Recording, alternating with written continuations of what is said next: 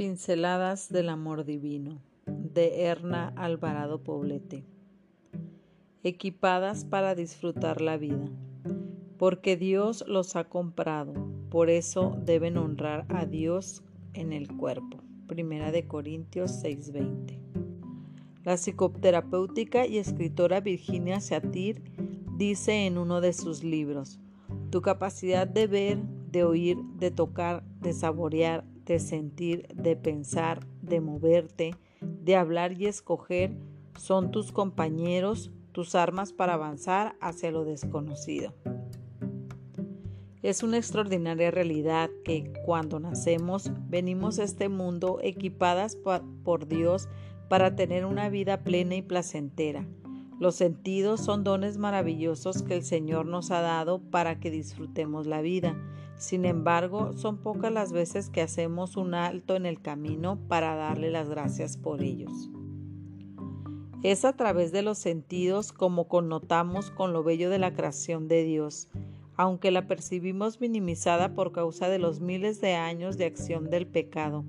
La capacidad que hemos recibido de contemplar, saborear, oler y tocar habla del infinito amor y cuidado del Señor hacia sus criaturas.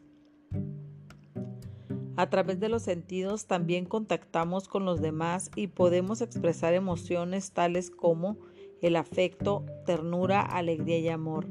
Lo que entristece es saber que millones de seres humanos crecen, creen que necesitan recurrir a formas artificiales de placer para sentir que están disfrutando de la vida.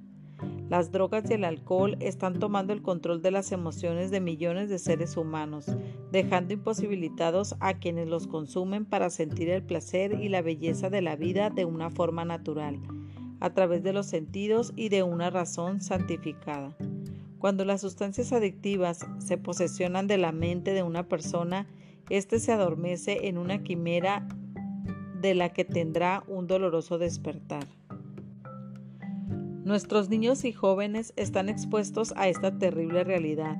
Por lo tanto, las madres debemos tener una vigilancia incesante y llena de cariño con respecto a nuestros hijos, a fin de librarlos de que caigan en vicios y adicciones. Muchos defienden algunos de ellos arguyendo que son inofensivos, pero lo cierto es que cuando es la adicción y no la razón o la voluntad la que dirige la conducta, el peligro está al acecho. Tengamos cuidado de lo que llevamos a la mesa familiar. La comida y la bebida a veces son la antesala de vicios devastadores. Asimismo, aprendamos a afrontar las circunstancias de la vida cotidiana agudizando al máximo los sentidos, sin tener que echar mano de métodos artificiales. Enseñemos a nuestros hijos a disfrutar de la vida honrando a Dios con su cuerpo.